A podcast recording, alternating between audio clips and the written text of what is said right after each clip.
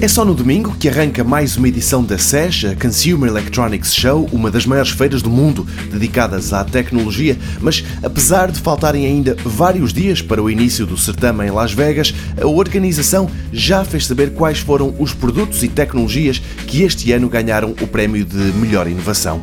Entre os distinguidos há um carro, o Nissan Leaf de 2018, que ficou à frente na categoria Inteligência de Veículos e Tecnologia de Autocondução, e há também um robô, o Buddy, um autómato para toda a família que ganhou na categoria Robótica e Drones. No total eram 28 as secções a concurso, em algumas não houve vencedores, noutras houve mais do que um. Foi assim com os headphones. Nos auscultadores extinguiram-se os Nuraphone, fabricados pela Nura, e ainda os Mars, um equipamento que se coloca no ouvido e que é capaz de traduzir para a nossa língua aquilo que é dito em estrangeiro.